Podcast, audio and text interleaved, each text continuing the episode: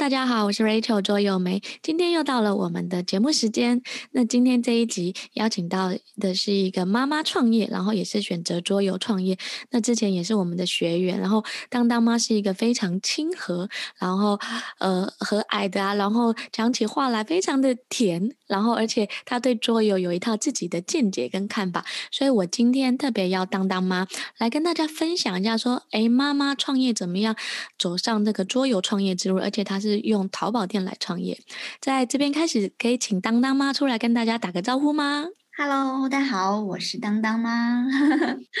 很高兴今天能来跟周优梅来聊一聊我的创业生活。我们请当当妈用三个标签来讲一下她自己的特色啊，然后让大观听众让听众更了解你。我呢，现在是一个二宝妈妈，然后我们家有两个儿子，啊、哥哥呢是八岁，然后弟弟快两岁了，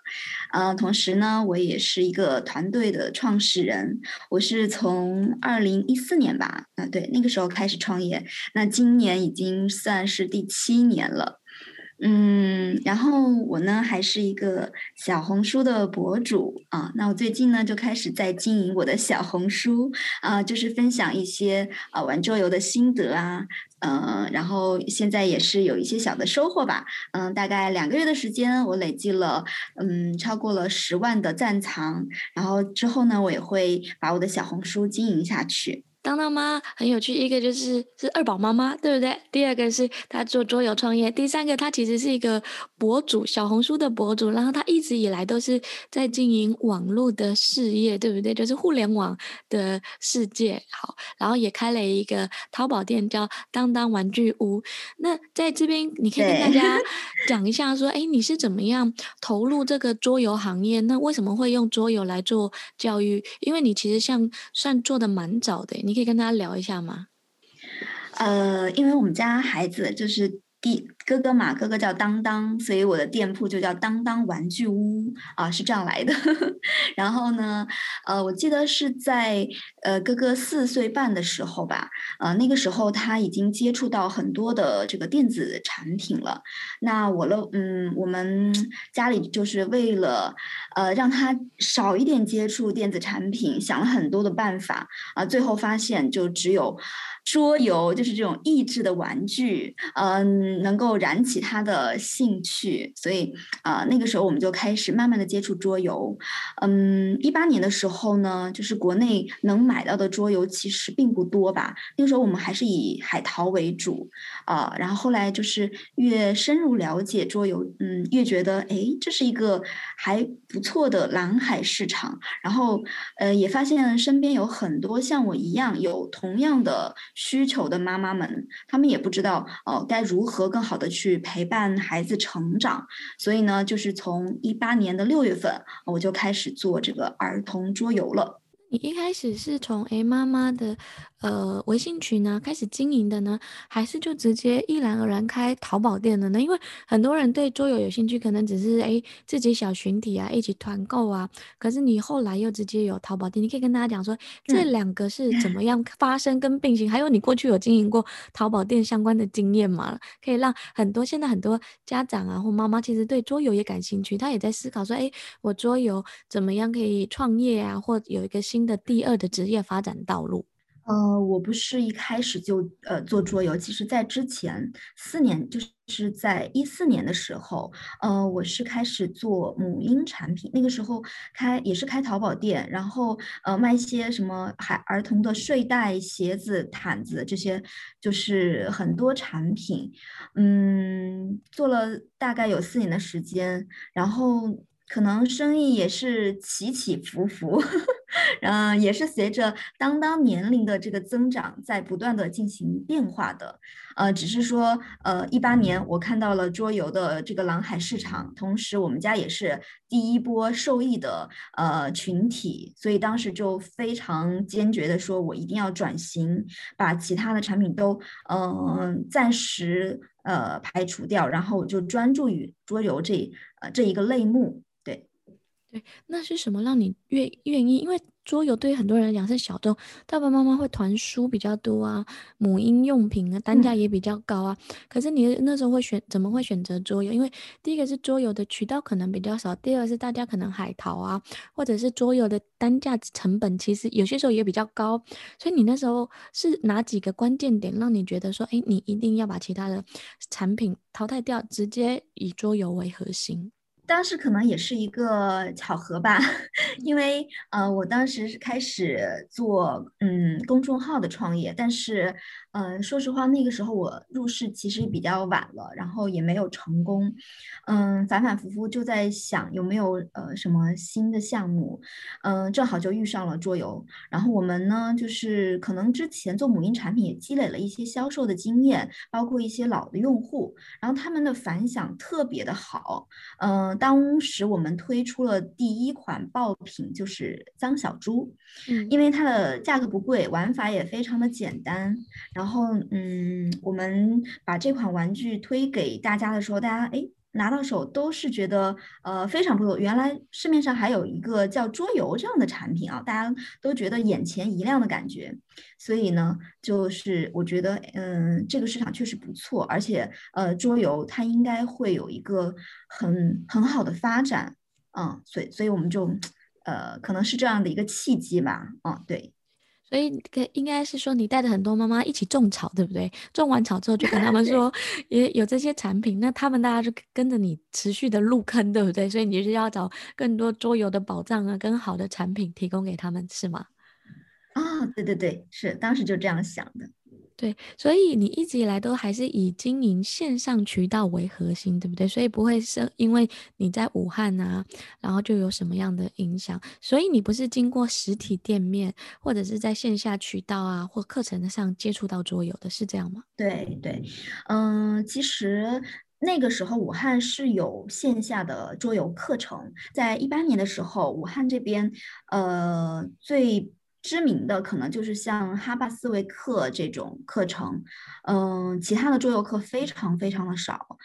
嗯，然后呢，但是我感觉就是近两年呢，发展的还是蛮快的。比方说，我有一个老客户，他一直在我们家批量采购桌游，然后他在武汉呢，就是开了一个连锁的那个机构，嗯，专门是有一些桌游课程的，嗯。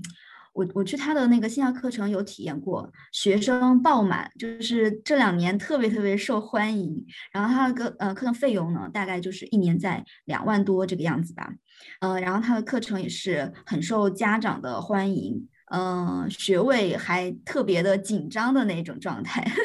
所以就是可能在线下是这两年才发展起来的。嗯，但是，一八年的时候呢，我们刚接触到桌游的时候，嗯，只有类似哈巴这样的课程，嗯，包括线下的这种桌游吧呀，然后桌游的呃销售门店呐，几乎都是没有的，所以我们才想到说，我们走线上这样的渠道，然后去呃做桌游的一个销售。讲一下说，哎，你为什么就是很多人经营淘宝店或者是从事销售而已，他们就会专注在销售而已。嗯、那你怎么会想来上那个儿童桌游指导师这样子的认证啊，跟课程呢？哦，呃，其实我当时想法很简单吧，可能一方面呢，就是呃，为了我自己的孩子，因为我们家。嗯，有做，当时还没有二胎，但是有想过说要呃生二胎，然后呃可以让我更好的就是去了解桌游这个行业，并且更好的去陪孩子玩。嗯、就是于私这一方面吧。那于公这一方面呢，就是希望给我的淘宝店，呃，更加好的背书，让买家觉得，呃，你是一个很值得信赖、很值得，呃，很专业的一个店主。然后你上架和推荐的桌游，我们会，嗯嗯，更加的信任你啊。大概是出于这两方面的原因。那你可以稍微讲一下说，诶，你在课程当中收获到什么呢？然后或者说打开了你什么样的视野，跟你回去之后有什么样的调整吗？嗯、当时我们那个课程，我记得我们是分组进行的，然后我们组哇都是牛人，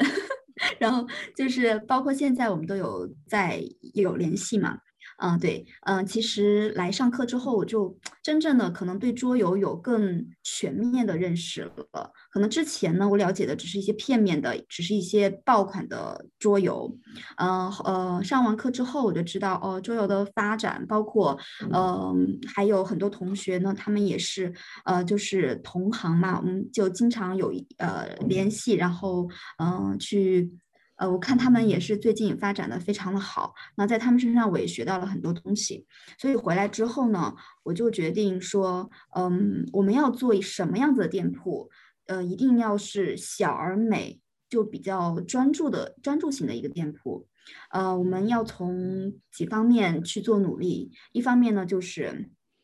嗯、呃。像小红书啊这种种草平台，可能会给我们店铺更多的流量的来源，同时呢，也会让我以及我团队里的一些同事更好的了解到，呃，我们最近在推荐的一些桌游，他们的真正的一些玩法核心，以及推荐，嗯、呃，买家是如何去。嗯，深入的去带着引导孩子，怎么样引导孩子去呃深入的去玩这些桌游，对，嗯，所以说嗯会有更多关于内容方面的思考，而不仅仅像之前一样只是在呃卖货，对，可能这是我最大的一个收获吧。除了之外，我还记得就是你们之前有说，你有一次你留言就是说，哎，你好怀念那时候写教案，你可以跟大家讲一下写教案的那个历程吗？对，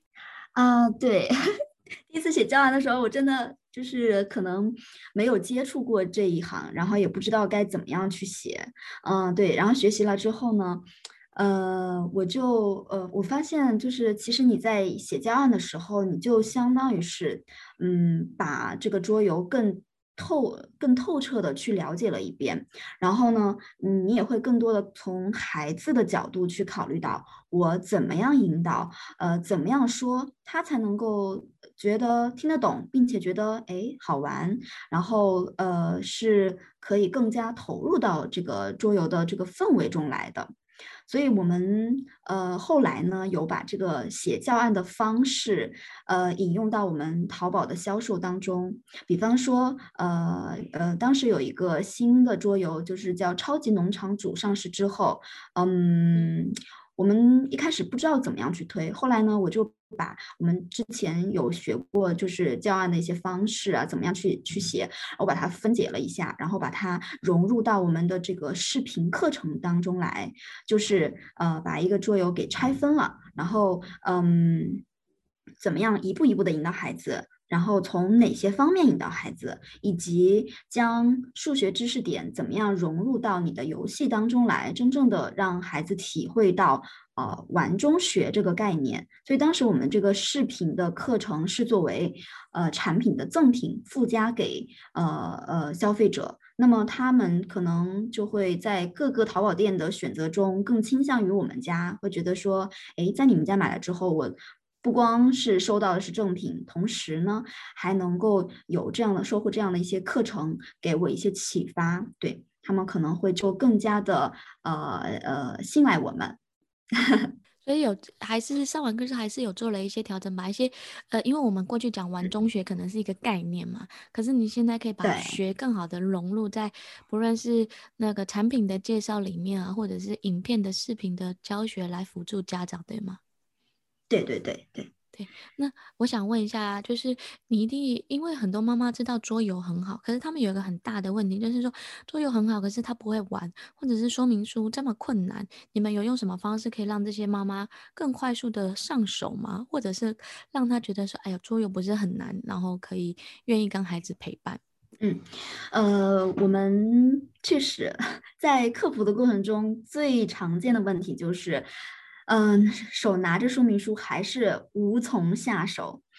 可能现在的人，嗯，就是接受了太多的这种快节奏的信息，呃，碎片化的信息，他们更喜欢的是去看一分钟的抖音给我带来的，嗯，大量的信息，但是他们没有办法说静下心来去研究这个说明书，呃，研究它到底该怎么玩。呃，一开始呢，我们尝试的是呃去修改详情页，因为有时候品牌方提供的详情页确实他们不是呃直接面对顾客的，他们不知道顾客想知道的点在哪里，所以嗯，详情页都是没有重点的。那么我们会去优化呃图片和文字，让买家能够不看说明书，直接看我们详情页就能够了解到它的玩法一二三四。嗯，后来呢，我们在客服的过程中也会发现说，很多妈妈嗯，他们。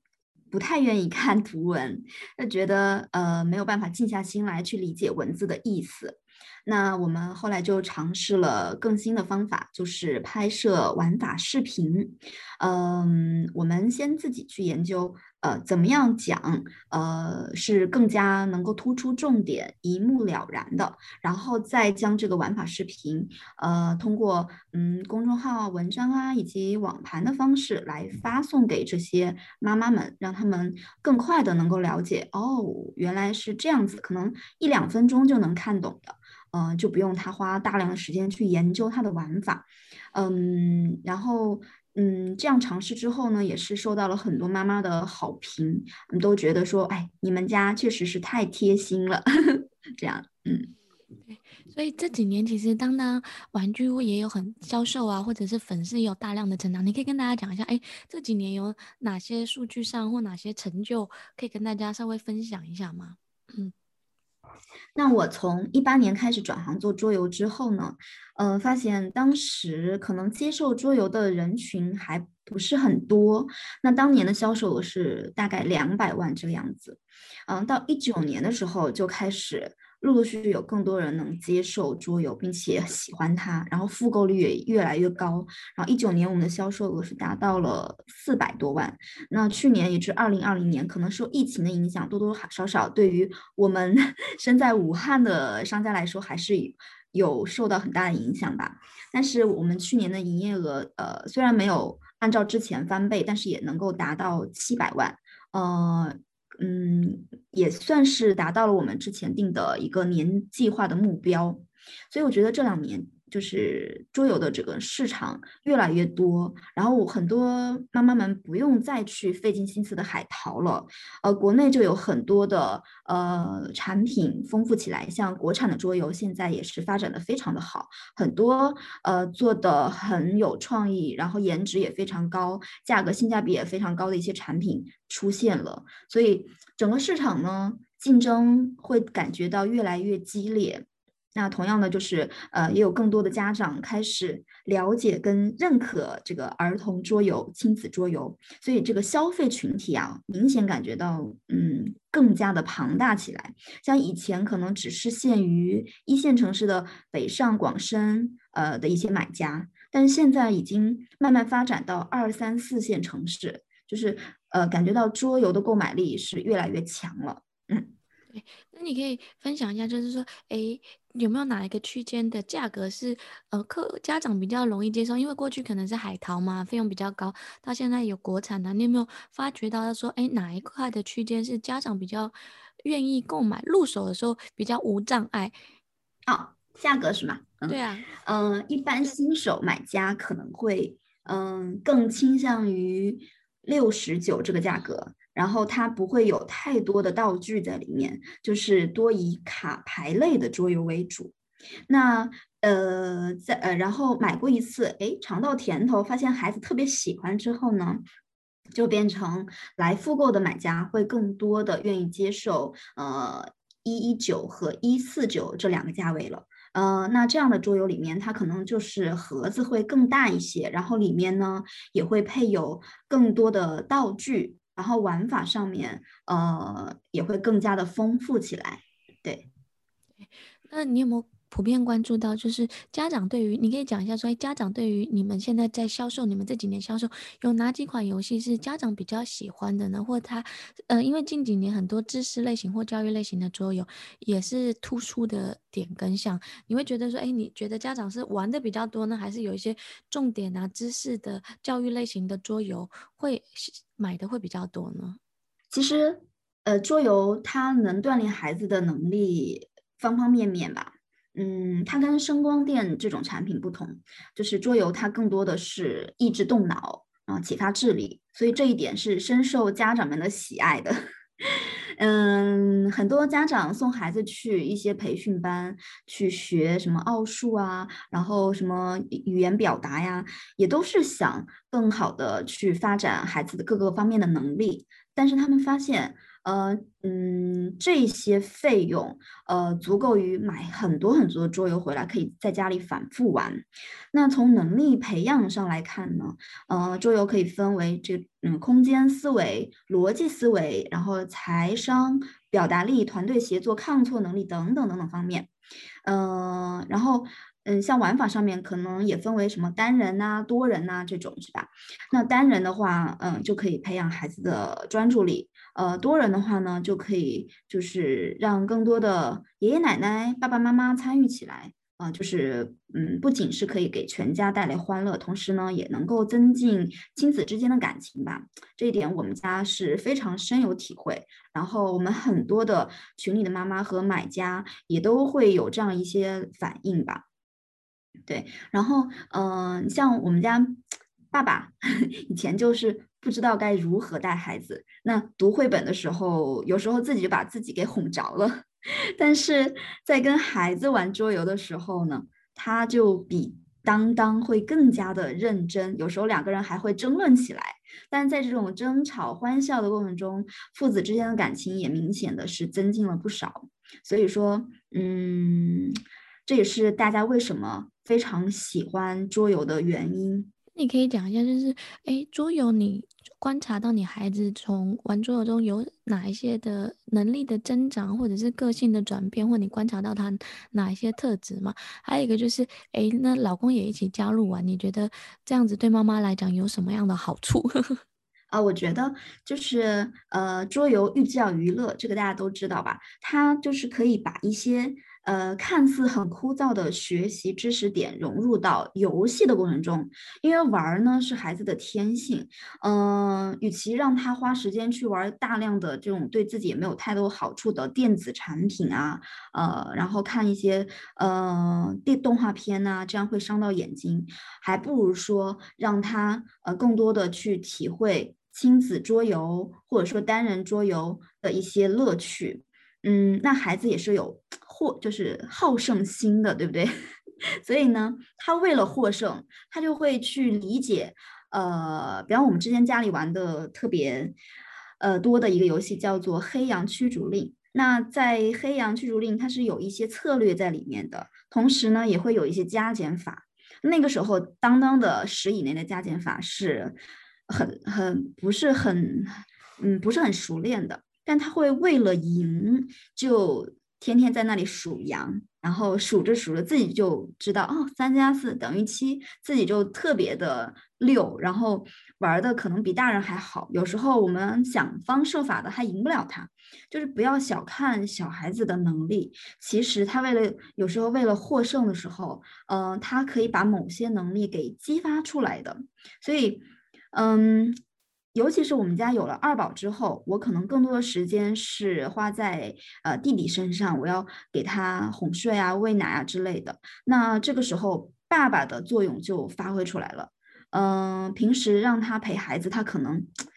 嗯不太愿意。然后你说，哎，今天晚上你陪当当去玩桌游，他他就会很自己就主动的说，要不我们睡觉前玩两盘黑羊呗？哎，大人跟孩子就。都很很高兴，这个时候我也会觉得，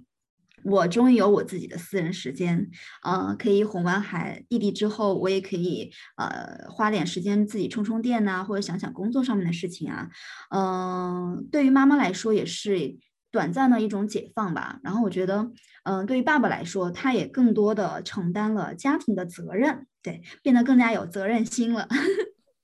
哎，那你可以讲一下，说你开始经营淘宝啊，转型做桌游啊，呃，家里人的心态是怎么样？是支持还是什么？因为对于很多妈妈创业，就是职场女性，可能因为有了孩子嘛，本来工作辞掉，或在家当家庭主妇，或暂时的休息，那马上又要开始新的事业、新的发展了。那家里人当初是支持的呢，还是怎么样协助的呢？嗯、呃，其实在我。一四年刚创业的时候，当时其实很迷茫的，呃，我的启动资金就只有三千块钱，我没有找别人借钱，也没有说想在这上面投入太多的资金，只是想试一试。然后，嗯，开始做淘宝之后，我发现，哎，自己还是有这方面的优势的。比方说，嗯，我在选品这一块，可能跟别人的思路会不一样，我会更愿意去找一些小而美、小众，但是又很有特色的一些产品，去跟别人呃做差异化的呃市场。对，然后在产品包装这一块，我会更能找到这个产品的卖点，嗯，然后去跟喜欢跟妈妈们聊天吧，然后找到他们的一些痛点跟需求，然后我的家里人呢，一开始就是抱有，呃。嗯，不支持也不反对，中立的状态。他们也不知道你最后能做出什么样的一个成绩。呃，然后我父母呢，都是属于呃可能知识分子，他们就是比较喜欢稳定的工作。对，对于创业这一块，他们也没有什么经验。嗯、但是在我嗯慢慢发展起来，然后有一定销量的时候。嗯、他看着我从零开始，嗯，所有东西都要自己去学，包括美工啊、那个运营啊、客服啊、售前售后、打包发货，全部都是我自己的时候，这个时候家里人可能开始心疼我了，然后也非常开，呃，更愿意支持我了。他们也，我爸妈也参与到了这个打包的这种辛苦的状态中来。对，那个时候我还没有组建团队，我还是一个人单干的时候，然后我老公也很支持。就是，呃，有时候也帮我接一些呃客服的工作，他们可能也觉得，哎，这份事业还是蛮有意义的，嗯、让我觉得自己更充实了。同时，可能他们也感受到我的状态越来越好，嗯，然后开始做桌游，其实对我来说是一个挑战，因为那个时候已经有比较稳定的一个收入，嗯，重新做桌游算是呃踏入一个新的行业。嗯，他们可能也会，嗯，不了解这个市场的人可能会觉得说，呃，这是一个挑战，也是万一万一失败了呢，对吧？大家都是嗯抱以观望的态度吧。但是当时我是很坚定的，我老公也很坚定，因为他也觉得，哎，桌游不错，然后也看到了当当的改变，是吧？啊，从一个。网瘾小少年变成一个呃积极乐观，然后又充满幽默感的小朋友，他们也就觉得说，嗯、值得去尝试。所以说，呃，从一八年开始一直到一九年，我们销售额基本上都是每年在翻番的一个状态，然后大家也都越来越支持，然后身边的人，嗯，包括我们的团队也是逐渐在壮大起来。对，呃，所以。我很感谢我家里人一直的支持，同时我也，呃，很感谢当初那个非常坚定的自己。对，好，对啊，因为其实你算是在淘宝上专注在做桌游，非常的成功，而且也是不像一大部分的桌游的店都是那个，嗯、呃。商家的店就是出版社啊，贸易商，你算是少数是用妈妈，而且主心合力，就是全部都是以经营桌游为主，对吧？对，嗯，对。然后在淘宝店那么多啊，就是你怎么样做一些差异化的竞争，让大家认识你跟了解你。还有呢，就是因为现在其实妈妈团购啊，或者是这种很多，那你怎么样在价格上跟人家有一些竞争？因为常常我常常看有些公众号就说啊，不好意思哦，就是某某家现在团购比较便宜，比我们便宜了两三块，然后这样就要退费啊。这样你会遇到那个，因为在淘宝上嘛，一定会遇到价格啊、竞争这样子的问题，你是怎么样处理跟解决的？嗯，因为呃，现在怎么说呢？就是现在其实更流行小而美，嗯、包括淘宝，它也希望你的店铺是专注于一个类目的，呃、嗯，不能说哎，你上架了一下子是玩具，一下又是水杯，呃，尿不湿，就是都是针对于孩子。但是呢，呃，小而美的店铺，专注于一个类目的店铺，呃，是更受。嗯，大家欢迎的。然后我觉得啊，经营好一家店铺，一定是要有自己的特色跟核心竞争力的。嗯，这个确实是很花心思跟花时间在上面。呃，现在市场上竞争对手明显感觉到是越来越多，而且很多人都在打这个价格战。那我们这个时候会选择，呃，做差异化营销，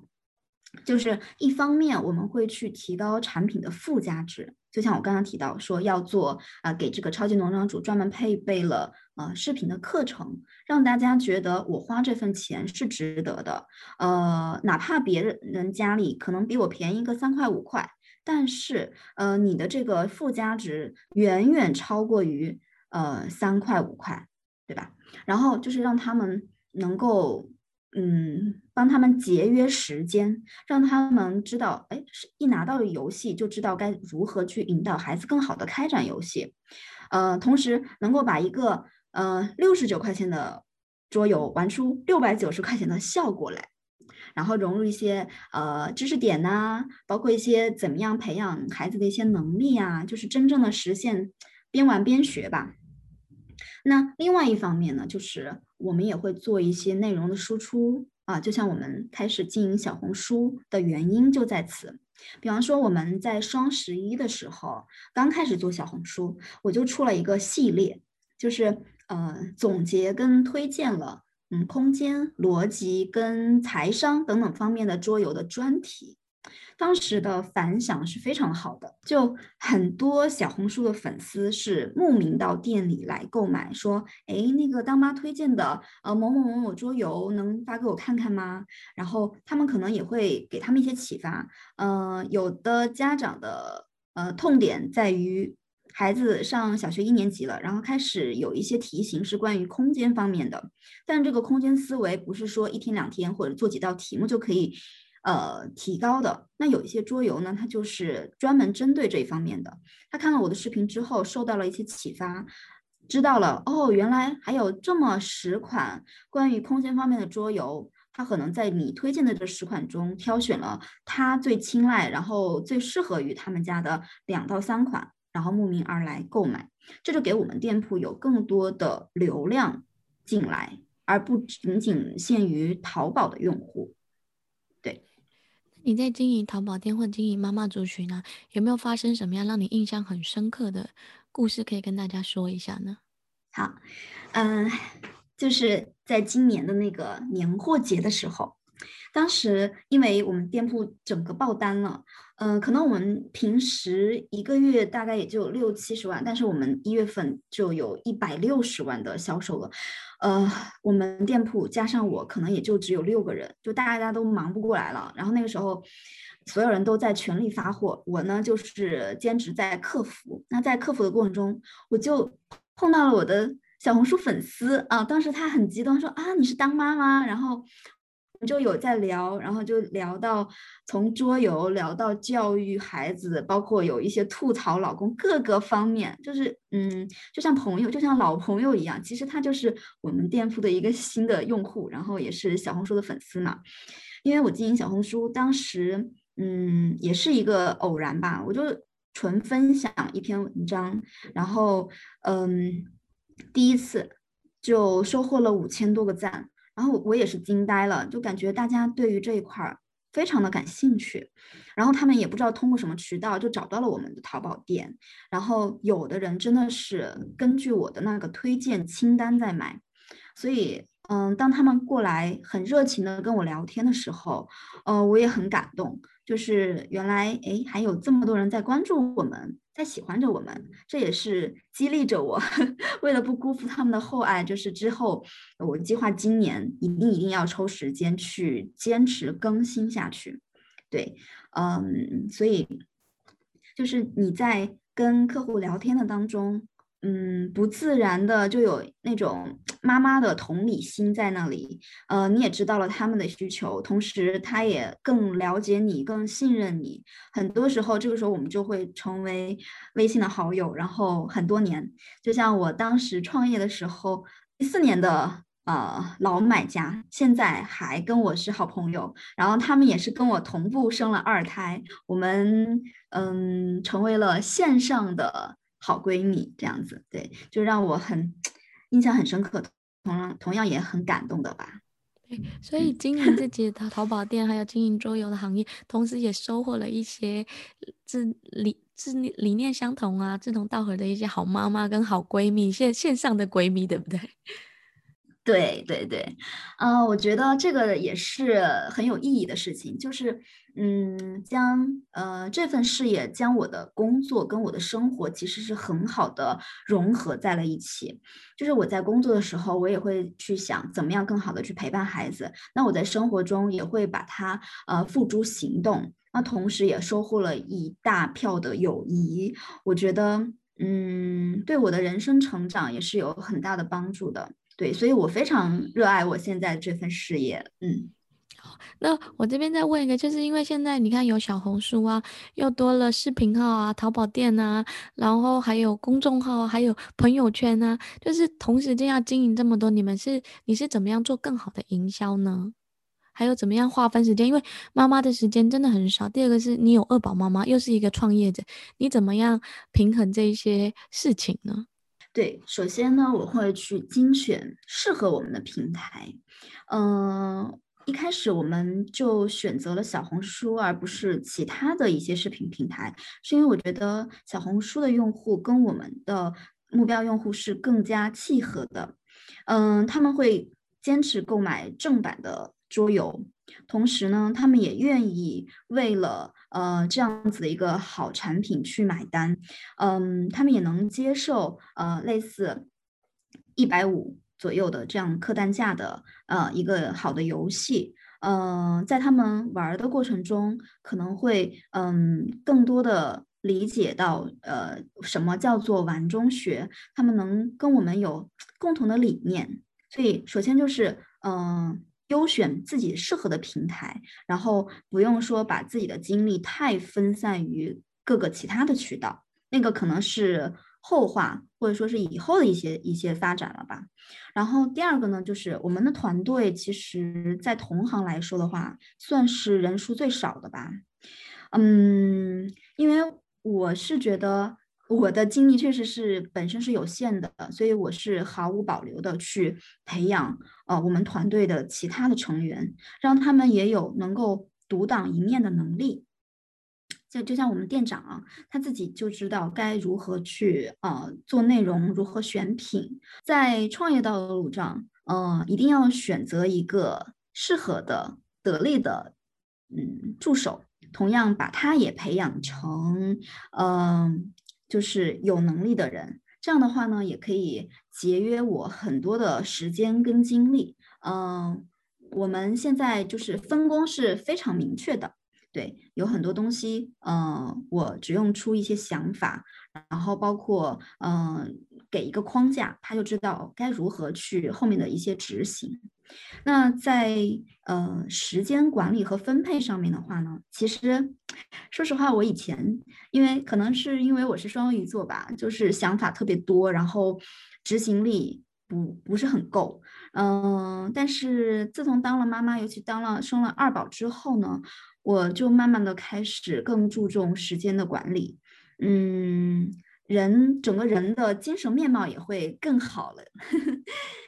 嗯，可能以前更加的有拖延症啊，执行力不够啊，但是现在我觉得，只要我想要去做的事情，就会想方设法，呃，不怕困难的去把它做好。那在生活中，我会，嗯，可能分更多的时间在呃弟弟身上。这个时候呢，我就会让我老公发出他的作用，就是呃，爸爸也其实也是可以更多的参与到家庭的。呃，责任分担中的，所以我们现在家庭的分工也很明确，就是爸爸负责哥哥的学习跟陪玩，然后我负责弟弟，嗯、包括嗯、呃、我的这个工作这一块儿，爸爸也会给很多很多的建议，他也会呃去进行深入的思考，嗯，给我一些帮助，所以说我们的这个家庭的氛围也是变得越来越好，嗯、那我现在时间上面。没有像以前觉得时间不够用，反而觉得如果你把各个方面都安排的很好的话，其实你可以同时 hold 住很多事情，同时去进行的。对，重呃关键是要抓重点，以及呃确认员工的这个分工协作吧。OK，就要让家里的每个人都运用起来。家庭其实就是一个小型的公司经营嘛，所以每个人都有任务分配，对吗？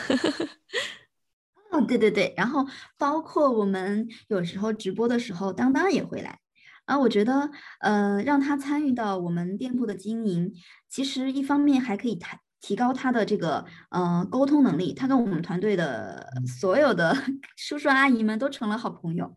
然后同时呢还可以锻炼他的表达能力。他有时候会帮我来拍拍视频啊，给大家分享一下，像一个小老师一样啊，嗯、呃，像桌游老玩家一样去给大家讲，哎，这个玩具是怎么怎么玩，然后嗯讲的头头是道的。我觉得他的表达能力也是呃因此而得到了很多的提高。有时候在呃。就是双十一啊、双十二大促的时候，他还会参与到我们的呃现场直播当中来，然后在那儿一个人在那儿玩游戏。我觉得就是让更多的家人参与到你的工作中来，其实也蛮有意义，同时也蛮有意思的。嗯、嗯，所有的家庭成员都能够得到一些能力方面的呃成长跟锻炼吧。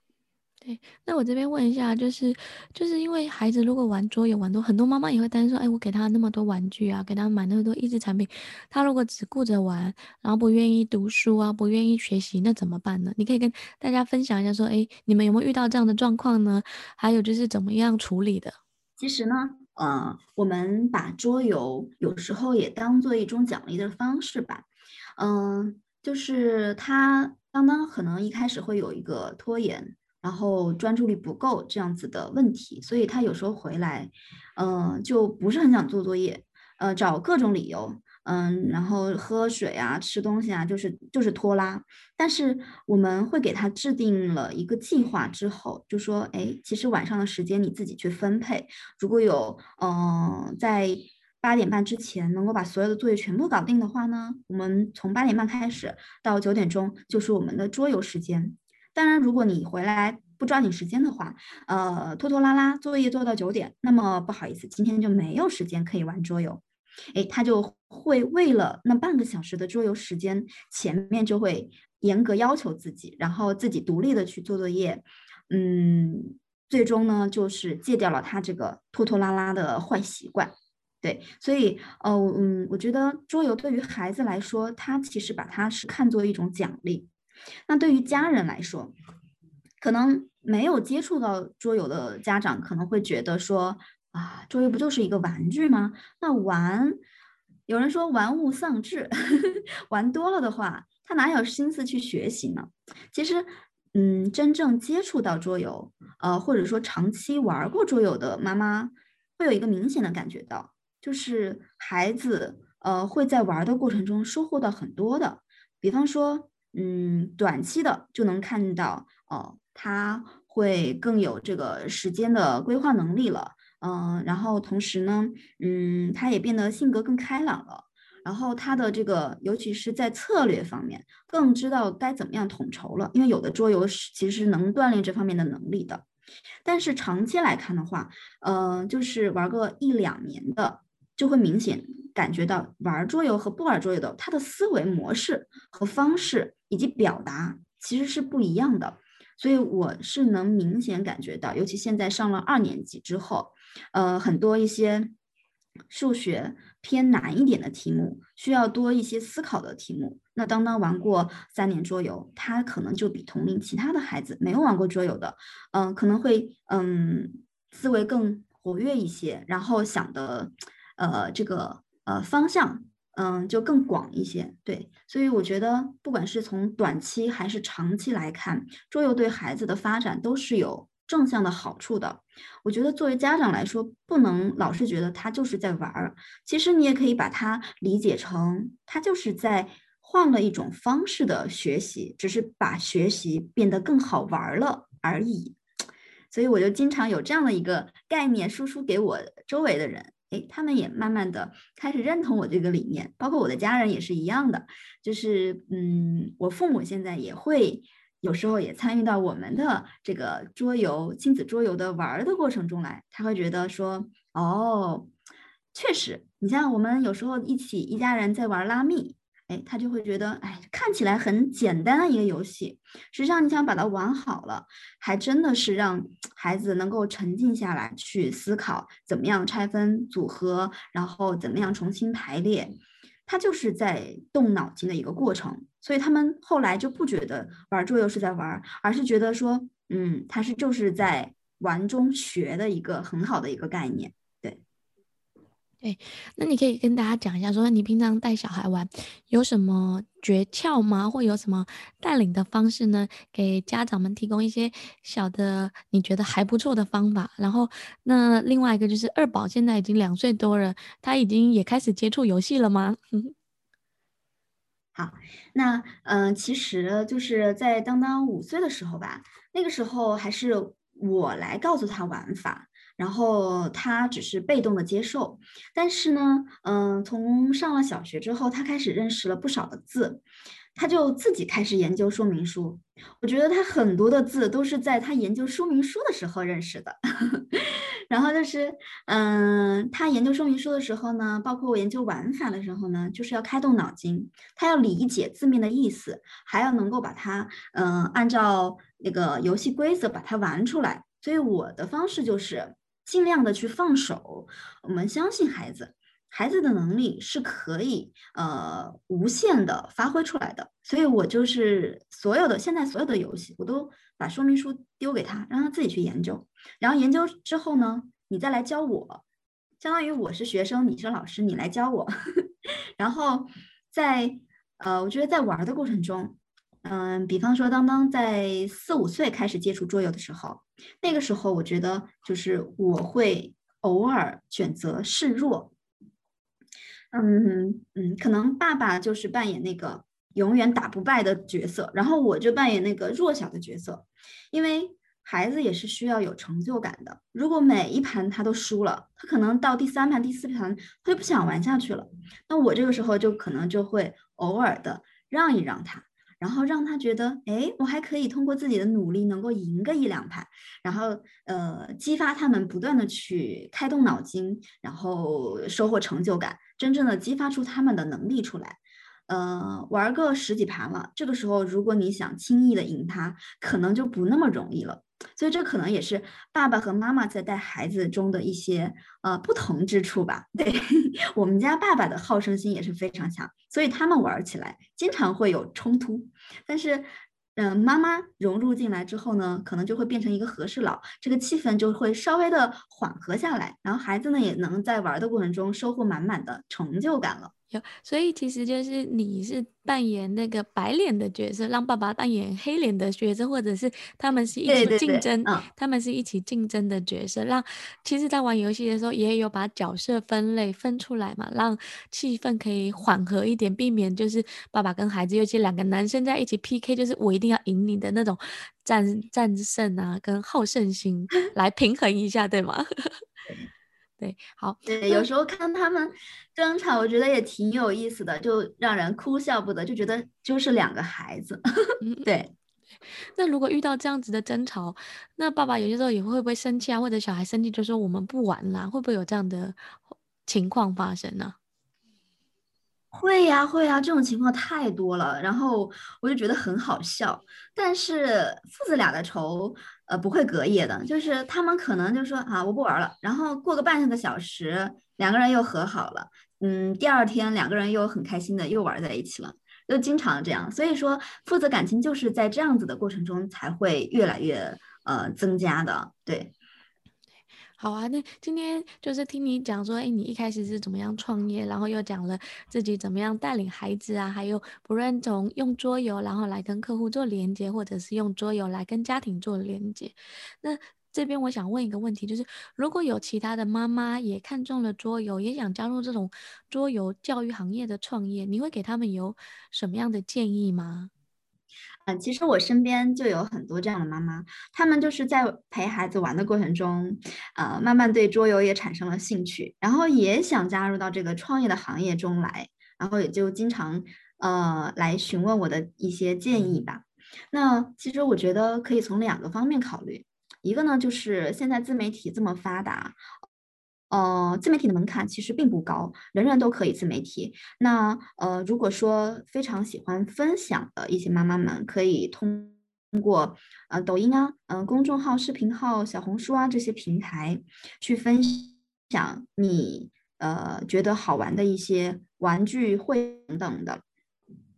那还有一种呢，就是嗯、呃，有的人可能更擅长于销售。嗯、或者说是擅长于去做一个团队的呃领袖，那这个时候呢，他可能。嗯，可以尝试一下去运营一下自己的小社群，因为社群的团购，呃，现在也是非常流行，并且，嗯，作为妈妈来说，也不需要花费她太多的精力，她可以一边带孩子，一边去经营自己的社群，然后去找一些好的产品，在自己的呃群里面进行团购。对，这是两个方向，我觉得大家都可以去尝试一下。嗯，其实，呃，就是现在的大的环境，真的对于我们，嗯，我们来说是，呃，非常友好的。嗯，就是创业的门槛会越来越低，但只要你愿意努力，愿意花心思的话，我觉得，呃，成功只是时间的问题了。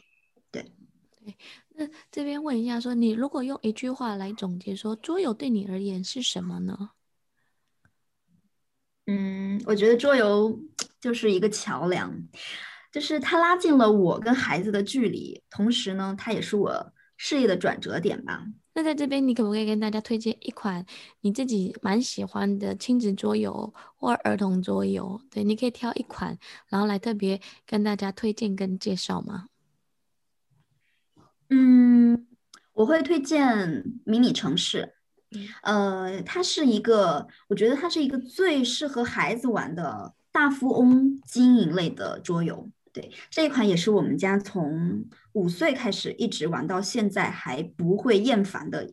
一款桌游。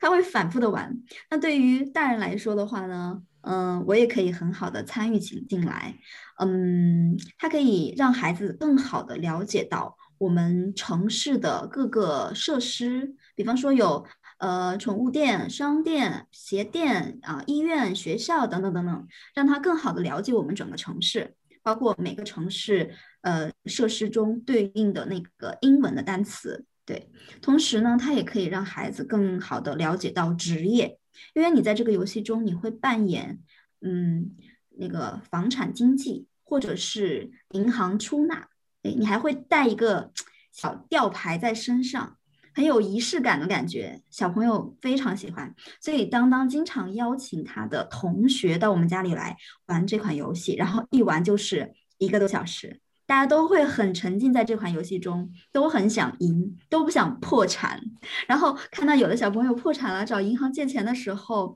的那种挫败感，然后之后呢又扭亏为盈的那种成就感。就可以看到他们情绪的起伏，同时我觉得也增进了他们同学之间的友谊吧。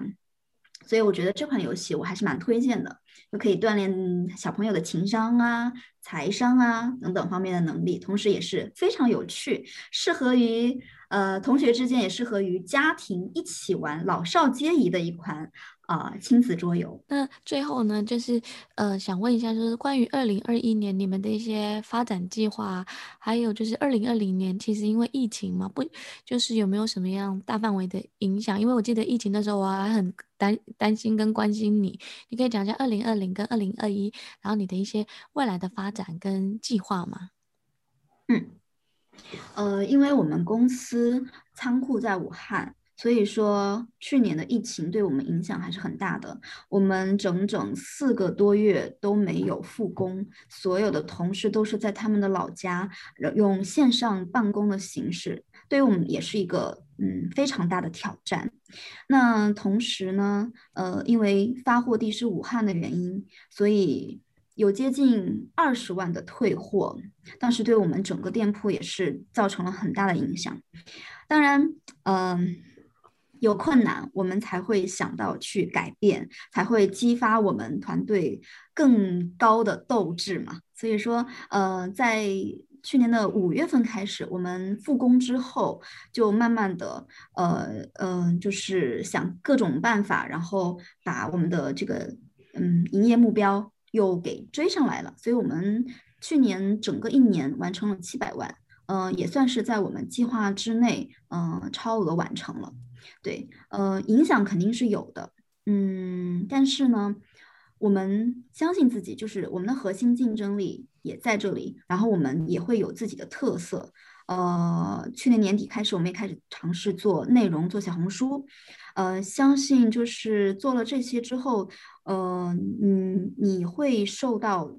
其他的挑战的话，呃，你的这个有的自己的核心竞争力，你的抗挫折能力会更强。所以今年年初我们定好了今年的目标，就是今年我们销售额是需要超过一千万。同时呢，呃，我们的小红书的粉丝希望够突破十万加，对，就是嗯，把销售和内容的增长，呃，形成一个良好的闭环，然后同时就是嗯，发展我们的淘宝店跟小红书这两块业务，所以我们今年的团队的人数可能也会呃增加，我们团队也会逐渐的呃壮大起来，对，我们对未来还是。非常有信心的，而且我相信，就是桌游可能从一八年到今年一直都是处于一个增长的状态，在未来的三到五年，我相信它还会以更快的速度进行增长，因为中国的人口 这么多，它的购买力其实还没有完全被激发出来的，所以我相信就是，嗯，呃。后面越来越多的人，尤其是像我们这种第一波受到了呃桌游的好处，然后看到了孩子的变化的妈妈们，他们会以呃现身说法作为一个最好的传播的方式。那呃我们这群人呢，很多都有了二胎，我相信在二胎的呃成长过程中，他们会更早的让孩自己的孩子接触到桌游，包括嗯他们也会影响到他们自己的。呃，群里的妈妈，或者是他们社区的一些身边的人，对，呃，将来会有更多更多的人，呃，认识桌游，了解桌游，所以说，我觉得之后都会有一个，呃，整个市场会有一个更大的一个发展，对，我们我们也是非常有信心，嗯。也非常期待，就是当当妈那边可以再提供很多不同的类型的游戏给更多的家庭，因为我觉得就像我们是做实体教育的，可能从教育渠道出出发，那其实家长端很多的家长端也需要新的媒介啊，新的资讯管道啊，然后可以做更好的陪伴孩子的成长。嗯。对，那今天非常谢谢当当妈来接受我们这次的采采访啊，来跟大家聊一下说，说当当玩具屋它当初是怎么样创立的，然后为什么选择桌游，然后当成当当呃屋这个的主力经营产品，还有也分享了一些他自己在桌游，然后在家庭当中的一些改变啊，跟创建啊，也跟很多妈妈分享说，诶，如果你想成为创业型的妈妈，可以怎么样用桌游创业。然后来怎么样开始你的零到一的创业的第一步？那今天非常谢谢当当妈喽，那我们今天就先到这里喽，下次见，拜拜，拜拜。